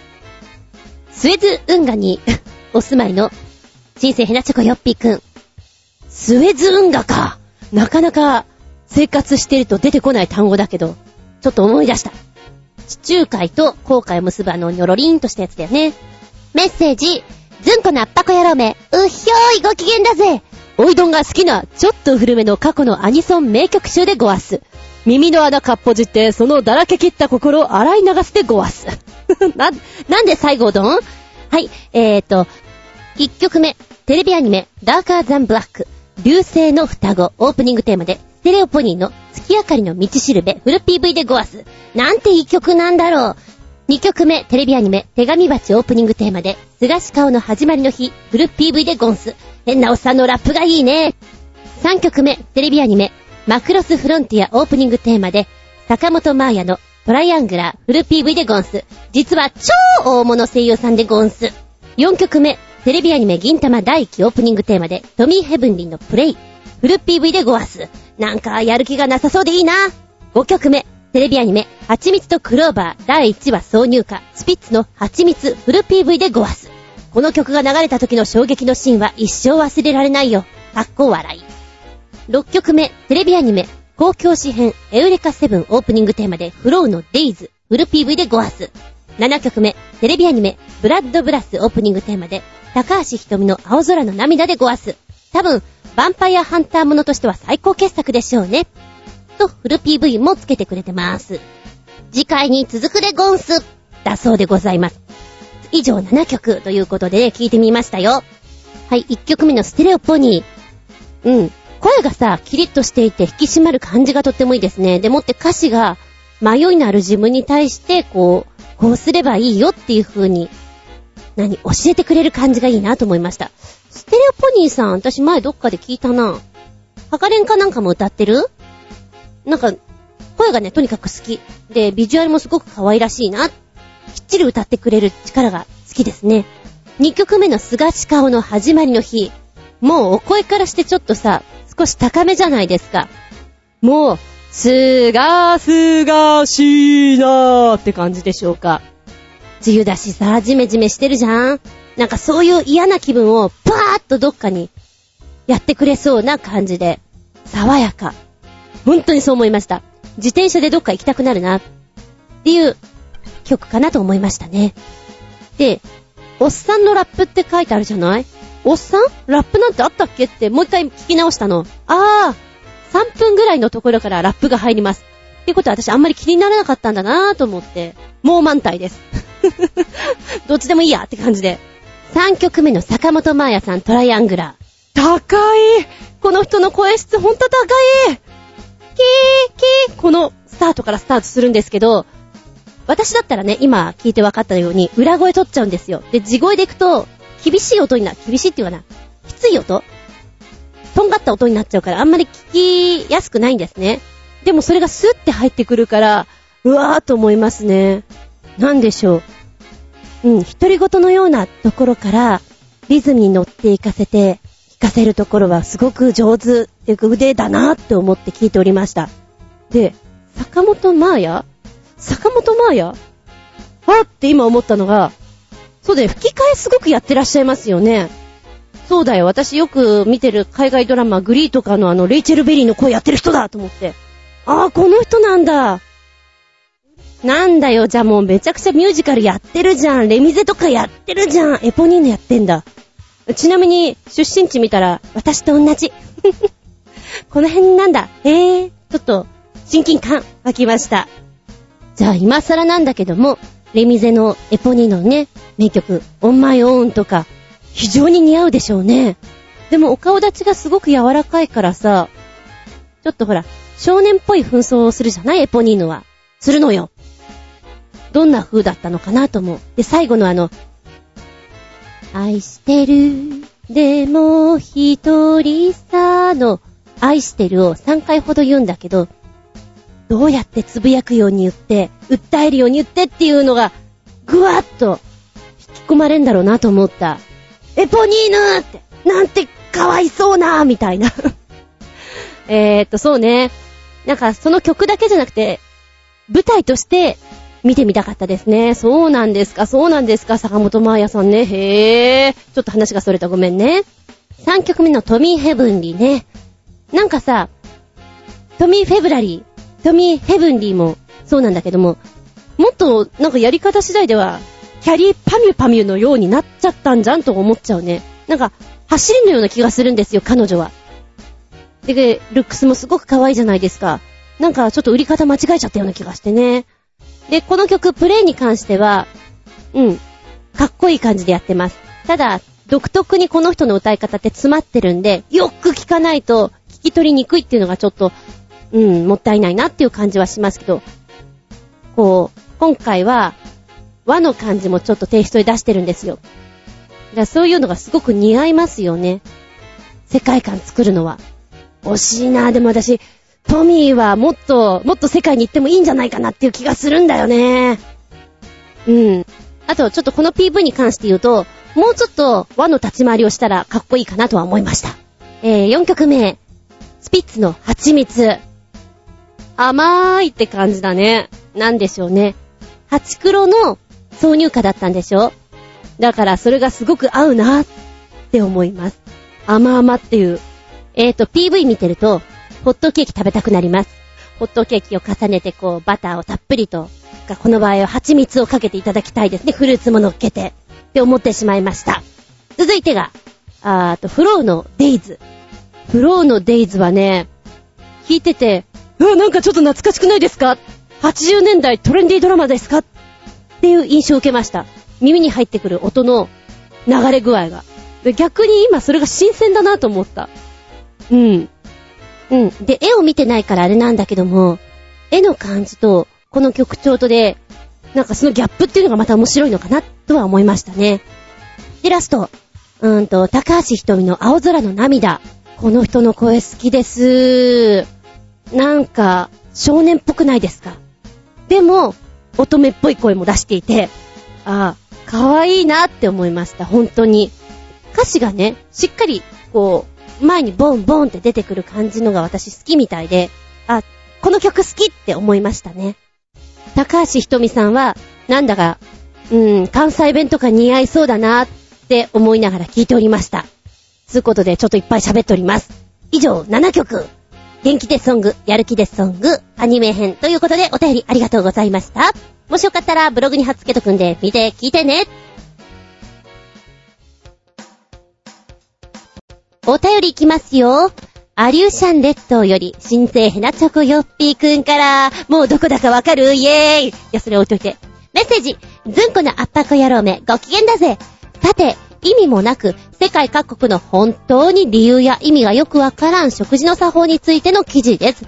それではごきげんよう、うらららららららちゅうことですけど、マナーですか？これは確かになんでこうなの？っていうのはあったりしますよね。さてと、よいこらしょ。あ、サイト来たよ。世界各国独自のテーブルマナー。ねえ、そのお国に行った時にこれやっちゃったらちょっと怒られちゃうよっていうようなことってありますよね。日本では OK だけどね、的な。でもきっと、その国に行かれる人、お仕事だったり、留学だったりっていう時には、ある程度下調べして行ってるはずだから、これをやっちゃいけないなっていうのはもう事前に知ってるはずなんですよね。えー、軽く25位から、中国。箸を人に向けてはいけない。これは日本もそうじゃないかい？刺すという行為はよろしくないですもんね。相手を見下した行為になるのでやってはいけません。お箸の国だもの、礼儀は守りましょう。24位、韓国。最年長者が食べ始めるまで食事を口にしてはいけない。これさ、でも日本もそうでしょ？宴会の時とか、あなたが食べないとみんな食べられませんよっていうような状態になりますよね。うん、だから別に韓国に限ってはっていう気がする。23位、チリ。たとえピザだとしても手を使って食べてはいけない。え？手を使っては食べてはいけないのスプーンじゃないや、フォークとか？なんで手で食べちゃいけないの？これちょっと納得いかない。意義ありはい、そして22位、イタリア。もっとチーズをかけてとオーダーしてはいけないんです。これは、シェフの腕を侮辱することになるんですね。お前はバカ舌か？チーズもっとかけろや、こらあーん？って言ってるようなもんだ。そうです。これは言い過ぎかもしれないけど。そして21位、タンザニア。招かれた食事に20分遅れて行かなくてはいけないと。早く行くとね、ホストを侮辱することになるんだって。ああ、これはさ、逆に日本人なんか呼ばれた時には、ね、10分も20分も早く行くじゃん？ちょっと、ちゃんと考えなきゃいけないよね。20分遅れで行かなきゃいけない。遅れれば遅れるほどいいのかな。琉球時間で動いてくださいってやつでしょうか。そして20位が、ロシア。ウォッカの空き瓶は常に床に置かなくてはならない。テーブルの上に置くってことが縁起が悪いんだって。あ、そうなの。空き瓶でしょ？空き瓶だよね。そうですか。はい、19位、日本。箸で食べ物を渡してはいけない。これはでもね、やっちゃいかんっていうの言われてますよね。まあ、意味合いとしては仮想後の遺骨を拾うときに箸から箸へと遺骨を渡していくっていうところから縁起が悪いよっていうふうに言われてますと書かれてます。うん。18位、イギリス。スープ皿を傾けるときには手前を上げなければなりません。スプーンですくうときも手前から奥にスプーンを運んでくださいと。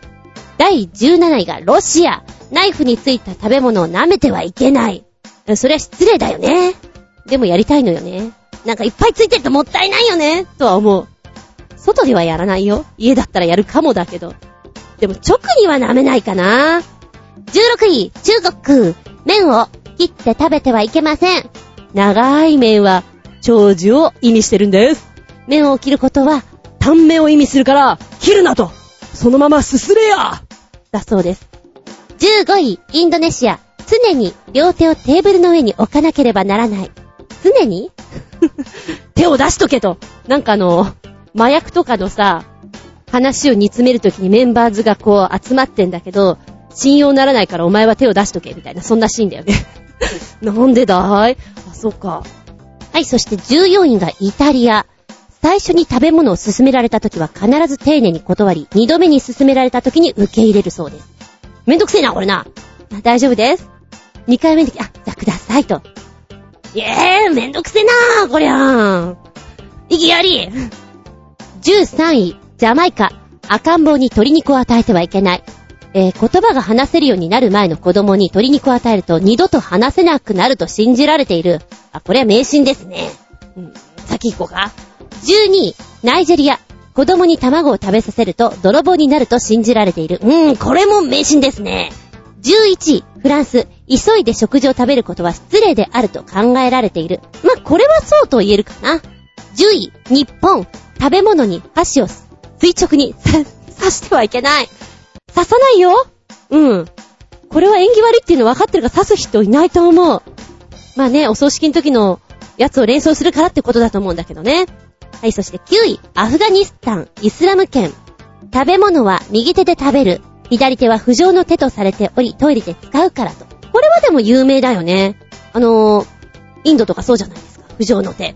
で、この間、カレー屋さんに行ったって話をしたでしょその時に、隣にいた方は、インドの方だったので、召し上がる時に上手に右手だけでナンをちぎって、こう、ルーにつけて食べていって、左手を一切使っていないっていうのがお見事だなと思いました。そうだよね。不浄の手は使っちゃいけないよね。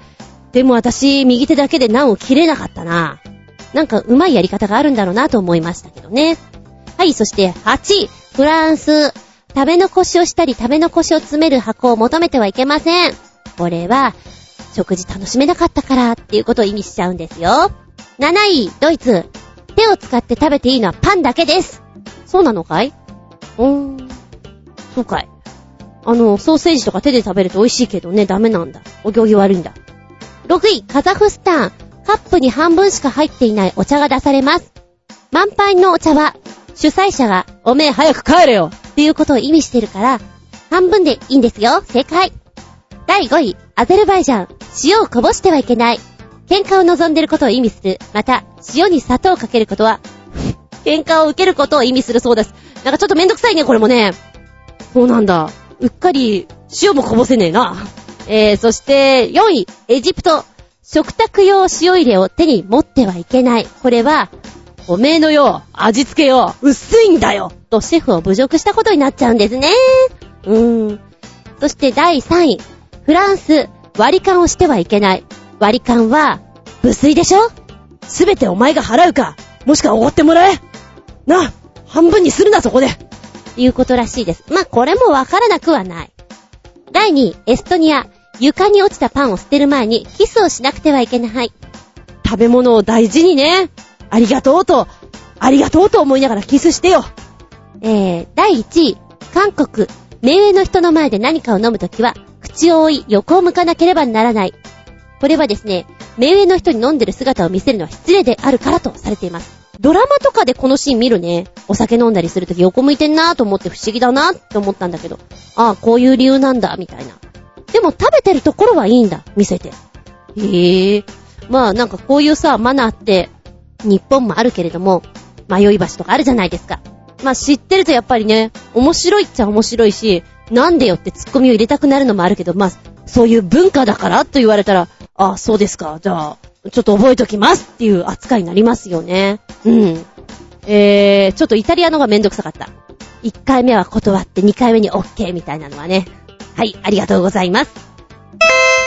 続けて、東南アジアの黄金三角地帯より、新生ヘナチョコヨッピーくん。ズンコの圧迫野郎め、うっひょーい、ご機嫌だぜ。ということで、ズンコはこういうの好きかい？欲しくなるかい？それではごきげんよう、うひょひょひょひょーい。三つつけてくれたよ。一つ目がこちらっと。お昼寝にゃんこだらけ、バランスゲーム。欲しくなるか？欲しいですともこんなの見たら欲しくなっちゃうに決まってるじゃないですか。このお昼寝にゃんこだらけは、8歳以上が対象年齢でございます。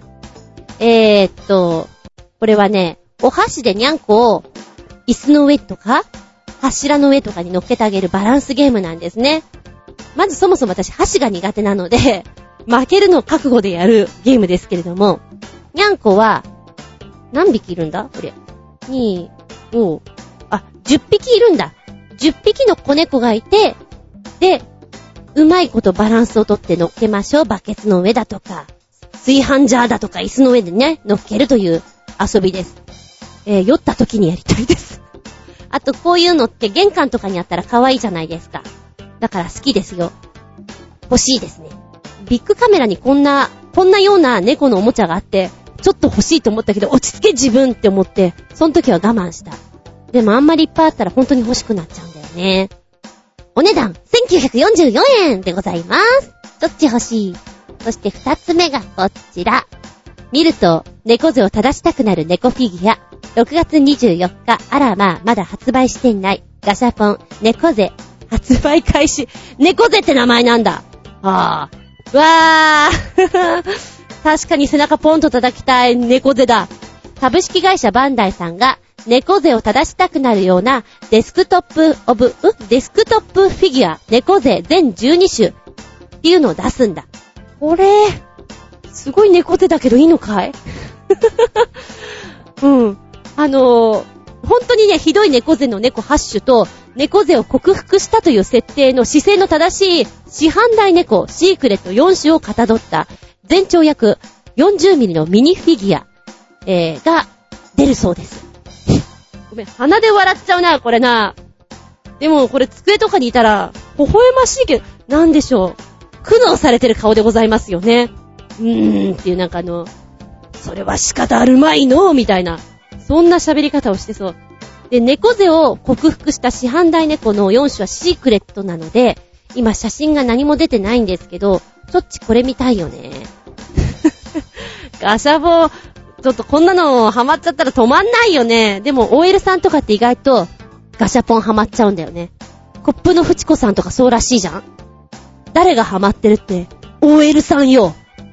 OL さんがシークレット取るまでやめないのよ、みたいな感じで猫背にゃんこか。面白いの出すな。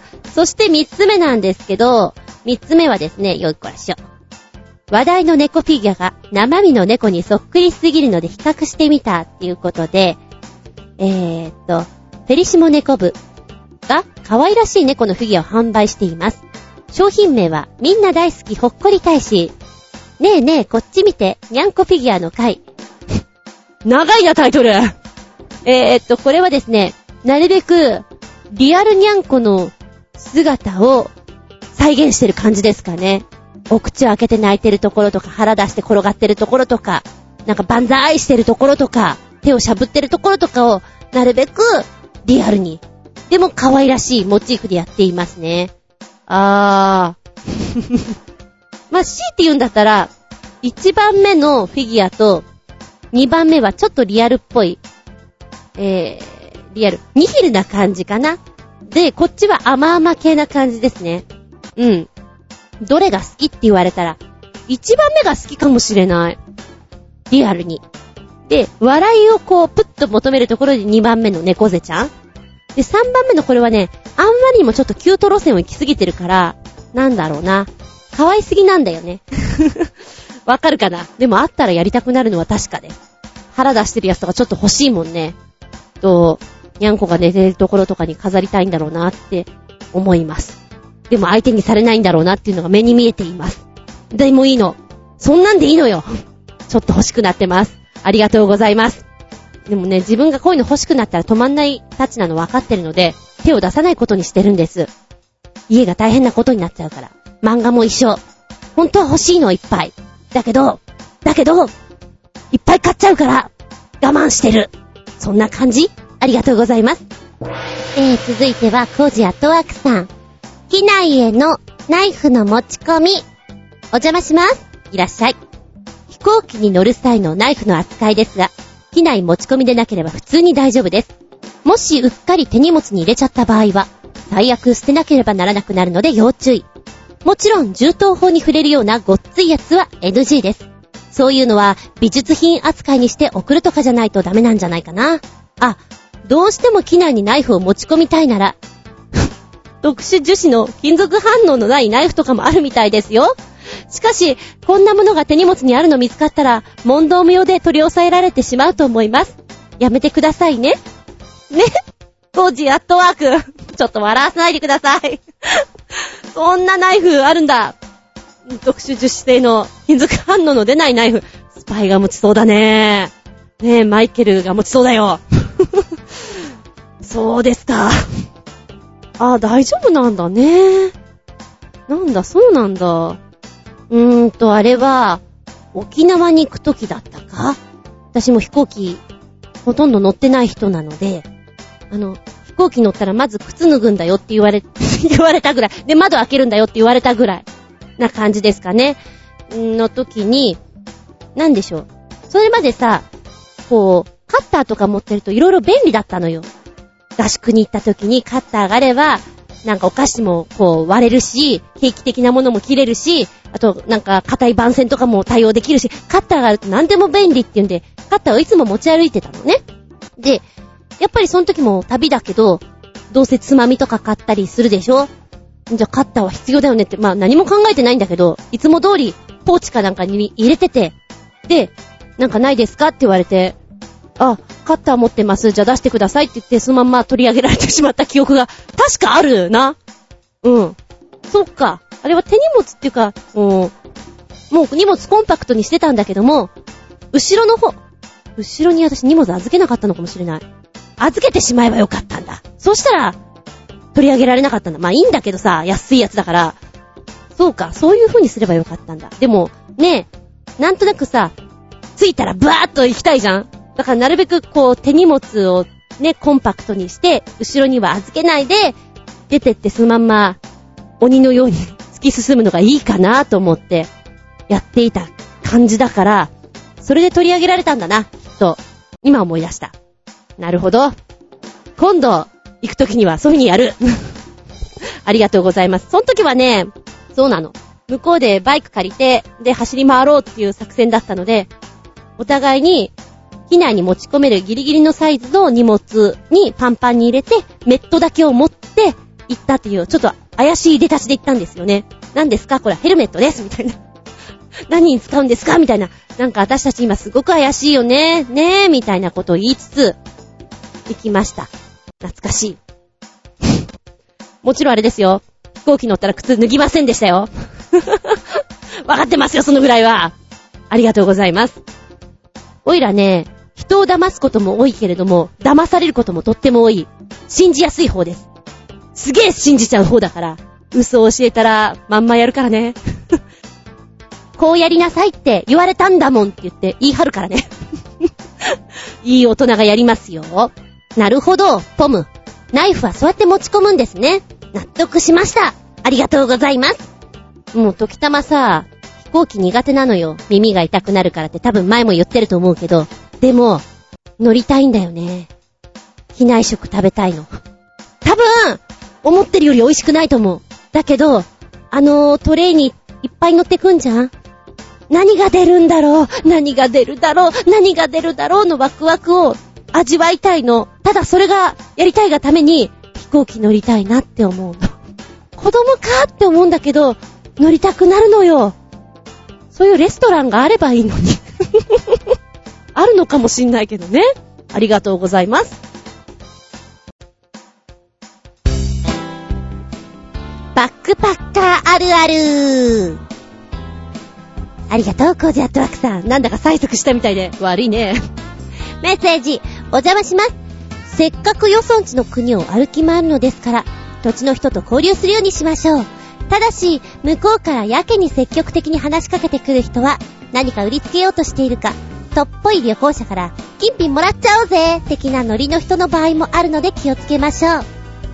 一番いいのは仕事中の職人さんとか、庭仕事をしているおばさんだとか、市場の人とか、仕事してる家がある。そんでもって適度にそっけない人に話しかけてみること。ただし、手を振って、あっち行け、されたら肩をすくめて、おとなしく消えましょう。国や宗教によっては、子供の頭を撫でてはいけなかったり、奥さんの顔を見ちゃいけなかったり、名前で呼びかけちゃったり、してはいけなかったり、ジェスチャーの意味や風習の違いで怒られるので、そこはきちんと調べておきましょう。大抵はガイドブックに書いてあります。また、海外に出ると、自分が有色人種だということをしみじみわかります。上品なおばあさんが、いきなり杖を振り乱して、歩道からどき上がれこの、ピーがと、わめいたりしても動じてはいけません。旅の途中、ホームステイさせてくれたり、ご飯をごちそうになることもあるかと思います。相手がおごってくれる場合、食事は基本総受けです。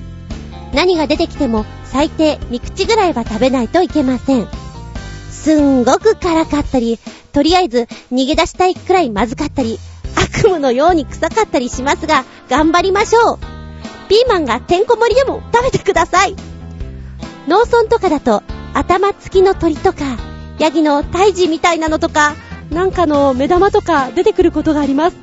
あー、はー、ほー、目玉ですか。いや、もちろん知ってますよ。いやー、そうきましたか。ほっほー、とか言いながら、タイミングを見計らって口に入れてしまいましょう。そして、これはグミだ。なんか特殊な味がするハロウィン用の目玉グミだと唱えながら2、3回愛想で噛んで飲み込みます。あとは胃薬を飲んでお祈りしながら涙まで。ごめん。あとは、胃薬を飲んでお祈りしながら涙目で眠りましょう。ほーら、これでピーマンも完食だ。では、コージーアットワーク。わー、すごい。やってるねえー、でもさ、いきなり上品なおばあさんが杖を振り乱して、そんなことをわめき散らす、すんだ。ヨーロッパですか？ねえ、まだ、まだあるんだ、そういうのが。うきょー。びっくり玉ゲッターだよね。そして後半は、ずいぶんインディ・ジョーンズな、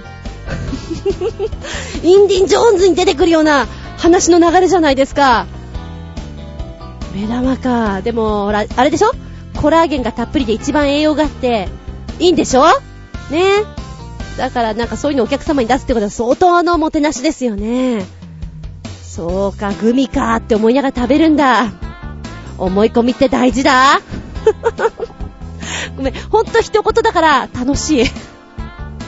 楽しい。でもこれやったら強くなるね。何でも食べられるような気がする。頭付きの鳥。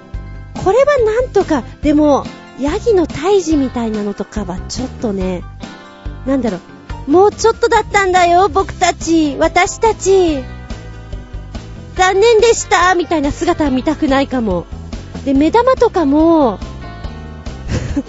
何これって思っちゃうから、ちょっと、引いちゃうところはあるよね。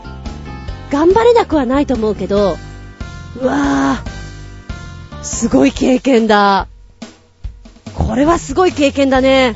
あの、とりあえずさ、もうネタになるから、このまんま、トークしてほしいよね。もう一回私が受け持ってる高学年中学生組のフリートークの時に来てほしいです。こうやって人を引きつける話をするんだよ、みたいな。たまにさせるんですよ。一番ワクワクしたこと。もしくはドキドキしたこと、痛かったこと、みたいな。とりあえずトークして、みたいな。で、そこにいる10人なり15人の、ね、気持ちをぐっと引きつけるような話し方をしてごらん、みたいなことをやるんですけど、めちゃくちゃこれ、引きつけられるよね。表情付きだったらたまらないわ。わー、すごい。っていうか、これそのまんまちょっと台本起こしじゃないけど、ナレーションで使っても面白いかもしれない。使ってもいいですか？ねえ。いやいやいやいや、これはすごいです。びっくりたまげったー。でも、合言葉は、レッツバックパッカーでしょ？文化の違い。ねえ、宗教。いろんなことをひっくるめて、面白いです。そしてまだ日本はね、しっかりした真面目なお国だから、危険とかそういう意味合いでも、のほほんちゃんだから、海外に出た時の、え？あれ？何これ？っていうのはすごく感じるのかもしれませんね。うーん、楽しい。楽しいよ、これ。いや、非常に面白い。読んでるだけで、ナイスな経験をさせてもらっております。なんか、誰かにバックパッカーの話を聞きたくても私の知り合いはそんないないんですよ、言ってる方が。一人いたけど今音信不通になっちゃったからな。もう一人ちょっと当てがあるのあれだね。チョアヘオのフーダニットさんの団員さんが確かバックパッカーしてるみたいな話を言ってたな。聞いてみようかな。目玉食ったって。いきなりこんな質問したら私変な人かな。でもいいかな。やってみようかな。ありがとうございます。バックパッカーあるあるでした。気分盛り上げた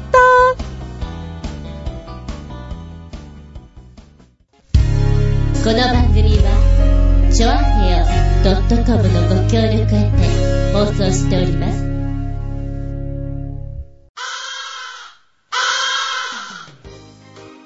はい、お疲れ様です。本日も長々とありがとうございます。次回は、6月24日、下駄104でお聞きいただきたく思います。テーマはね、あはちょっとありきたりでごめんなさいよ。梅雨がなんぼのもんじゃいでお届けしたいと思います。梅雨、じめじめ、うっとうしい、これを吹っ飛ばす。そんなお話でいきたいと思います。例えば、雨が降ってる時、うっとうしいじゃん？うっとうしい時に、これをやったらすっきり爽やかさ？もういたずらに雨の中がむしゃらに運動してみるとかね。すっきりさーみたいな。もしくは、外が鬱陶しいなら中で遊ぶわい。うーん。どこぞの施設面白そうじゃのう。なんとかの映画良さそうじゃのう。ねえ、アウトドアがダメならインドアで。もしくは引きこもりで。梅雨がなんぼのもんじゃい。雨なんかに負けんじょ。そういう気持ちで行きたいかなと思います。雨だからこそ、それを晴れやかな気分にさせてくれるような曲とかもありますよね。梅雨がなんぼのもんじゃいということでお届けしたいと思います。お便りは、チョアヘオのホームページ、お便りホームから送っていただきますが、じゃなければパーソナリティブログの方に直前に、こんなテーマで行くよーという風にアップさせていただきます。そこにコメントを残しください。じゃなければ私のブログ、ズンコの独り言の方にメールフォーム用意してございます。ここからポチーンと入っていただくか、じゃなければ同じように直前にテーマこれですとアップさせていただきますので、コメント残していただきますかじゃなければ、えー、直接のメールアドレス用意してます。